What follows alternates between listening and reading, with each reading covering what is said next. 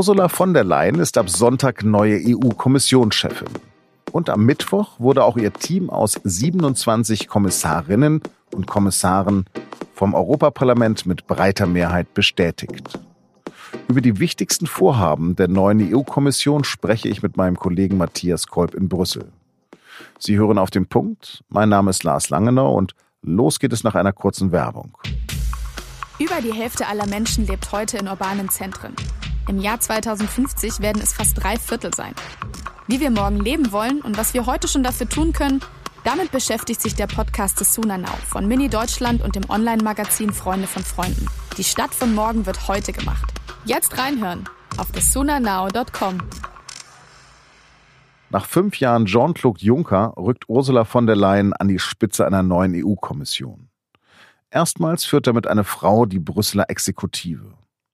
In ihrer Rede vor dem Europaparlament spricht die Christdemokratin aber nicht nur über Politik und Wirtschaft. Sie redet über eine Europäische Union und die Hoffnungen der Menschen. It is not only about parties and politics, rules or regulations, markets or currencies. It is ultimately and above all else about people and their aspirations it is about people standing together for their liberty for their values simply for a better future. Zusammenstehen für Freiheit, Werte und ganz schlicht für eine bessere Zukunft. So formuliert es von der Leyen. 461 Abgeordnete des Europaparlaments in Straßburg stimmten für ihre neue Kommission. Nur 157 waren dagegen und 89 enthielten sich. Die kommenden fünf Jahre wird die EU-Kommission Gesetze vorlegen und darüber wachen, dass das gemeinsame europäische Recht eingehalten wird. Die Kommission will Antworten auf Migration und Asyl geben, die Grundlagen für eine digitalisierte europäische Wirtschaft legen, Krebs bekämpfen und für eine stärkere Rolle Europas in der Welt sorgen. Eine ganze Menge Arbeit also. Und dazu verkündet von der Leyen auch eine Botschaft. We are ready. But most importantly, Europe is ready. My message is simple. Let's get to work. Ihre Botschaft ist einfach. Lasst uns an die Arbeit gehen, sagt von der Leyen. Darüber habe ich mit meinem Kollegen Matthias Kolb in Brüssel gesprochen. Matti, die wichtigsten Zukunftsthemen werden angepackt. Ist also alles fein? Naja, ich glaube, man kann sagen, nach der Rede von Frau von der Leyen und auch überhaupt, wie sie sich so in den letzten Wochen präsentiert hat, dass sie, glaube ich, schon ein sehr ehrgeiziges Programm hat und dass sie schon äh, die Themen angeht, von denen die meisten europäischen Bürger auch wissen, dass da einiges zu tun ist. Also ich glaube, sie liegt da sehr richtig, wenn sie sagt, wir müssen uns um den Klimawandel kümmern, wir müssen äh, die Digitalisierung angehen und Europa da fit machen und wir müssen auch das Thema Migration irgendwie anpacken. Da tut sich seit Jahren nichts mehr. Keiner kann mit der heutigen Situation zufrieden sein. Die große Frage ist eben einfach nur, was kann sie jetzt umsetzen? Weil ganz alleine kann sie das ja nicht tun. Sie braucht die Unterstützung der bald nur noch 27 Mitgliedstaaten und des Europaparlaments. Du hast gesagt, sie hat einen guten Zustandsbeschreibung gemacht, aber sie redet auch von einem Neustart für Europa. Was konkret meint sie damit? Ich denke, sie hat da mehrere Punkte, die ihr einfallen. Sie möchte, glaube ich, schon stark dafür sorgen, dass die EU nach außen geschlossener auftritt und auf der Weltbühne ein Akteur wird, der mehr ernst genommen wird, als das bisher der Fall ist. Frau von der Leyen setzt jetzt eben darauf, dass jetzt alle wissen, okay, für die nächsten fünf Jahre bin ich die Chefin, das ist mein neues Team und jetzt kann ich also mal anfangen als neue Kommissionschefin und mal einfordern, sowohl in Paris als auch in Warschau, in Berlin wie in Budapest oder äh, in Rom. Lasst uns jetzt mal zusammengehen, wir müssen Kompromisse suchen und wenn jeder sich ein Stückchen bewegt, dann können wir richtig vorankommen. Die Fliehkräfte sind ja mittlerweile sehr, sehr stark. Wie kann denn Europa zusammengehalten werden in Zeiten des erstarkten Nationalismus und Rechtspopulismus? Nun, ich glaube, man kann natürlich jetzt auch ein bisschen eine Frage setzen, ob der Nationalismus und der Populismus wirklich so stark ist. Ich glaube, die Befürchtungen vor der Europawahl waren sehr viel größer, ähm, als das Ergebnis wirklich eingetreten ist. Ich glaube, dass man schon Lösungen finden kann, wenn man das macht, was Frau von der Leyen auch will, wenn man sich auf die wirklich wichtigen Themen konzentriert. Der Kampf gegen äh, die Erderwärmung und Erderhitzung ist etwas, was Europa tun muss und was man gemeinsam tun muss. Und äh, da wird es jetzt, glaube ich, sehr stark darum gehen, die Länder mitzunehmen, bei denen diese Transformation einfach große Investitionen erfordert, sowohl gesellschaftlich als auch vom Geld her, also etwa Polen, wo noch viel mit Kohle gearbeitet wird.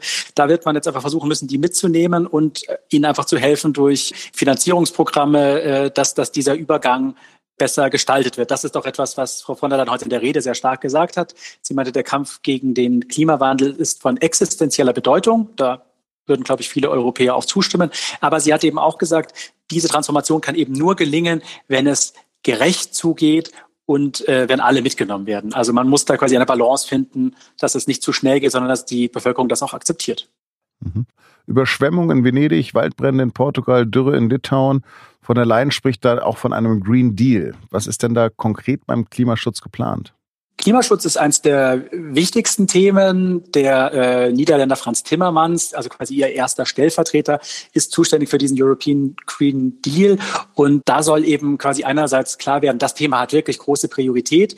Und äh, es soll auch besonders viel investiert werden in erneuerbare Energien. Äh, es soll Förderprogramme geben, die die Bürger als auch die Staaten eben animiert, umweltfreundlicher zu agieren und eben auch äh, unterstützen, dass äh, viele Firmen sich eben einfach Gedanken machen, wie sie denn künftig auf äh, umweltfreundlichere Art und Weise produzieren. Das sind jetzt natürlich auch alles etwas Schlagworte, aber Frau von der Leyen hat schon klar gemacht, dass sie hier schnell agieren will und auch in ihrem quasi Regierungsprogramm heißt es, innerhalb der ersten 100 Tage möchte ich äh, dieses Maßnahmenpaket finanzieren und sie möchte da auch ähm, viele Milliarden Geld reinpumpen und so auch Druck ausüben auf die Regierungen in den Mitgliedstaaten, dass die eben da auch folgen und sich ähm, da nicht verweigern, weil du hast es gesagt, äh, es ist wirklich viel zu tun. Die Intensität und äh, die Häufigkeit von extremen Wetterphänomenen nimmt zu und eben nicht nur in Afrika oder in Asien, sondern auch hier direkt bei uns in Europa.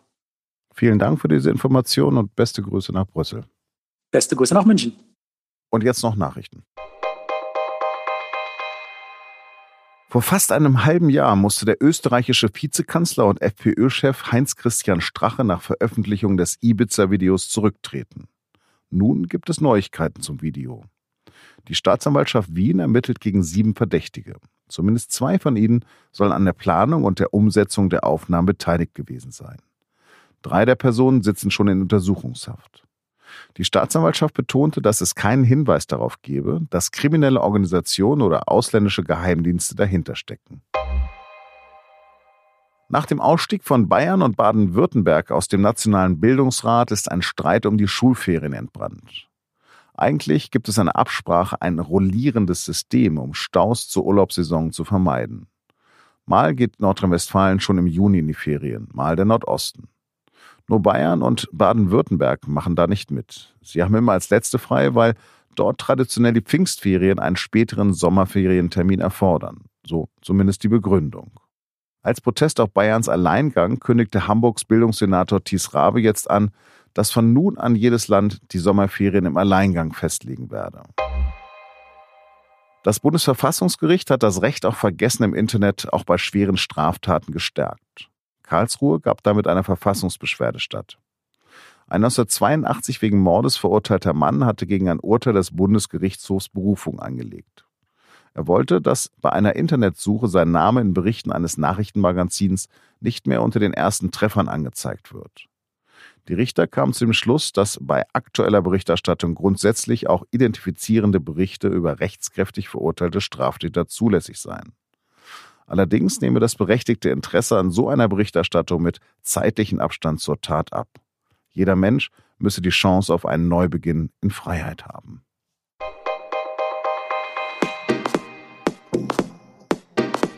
Diese Woche hat die SZ die China Cables veröffentlicht, eine Recherche über eine der größten Menschenrechtsverletzungen unserer Zeit. In der heutigen Folge von Das Thema hat meine Kollegin Laura Terbe mit Friedrich Obermeier über das Schicksal der Uiguren in China gesprochen und welche Reaktion es auf die Recherche bis jetzt gibt. Die Folge finden Sie auf sz.de-das Thema. Das war auf den Punkt. Redaktionsschluss war 16 Uhr. Danke fürs Zuhören und bleiben Sie uns gewogen.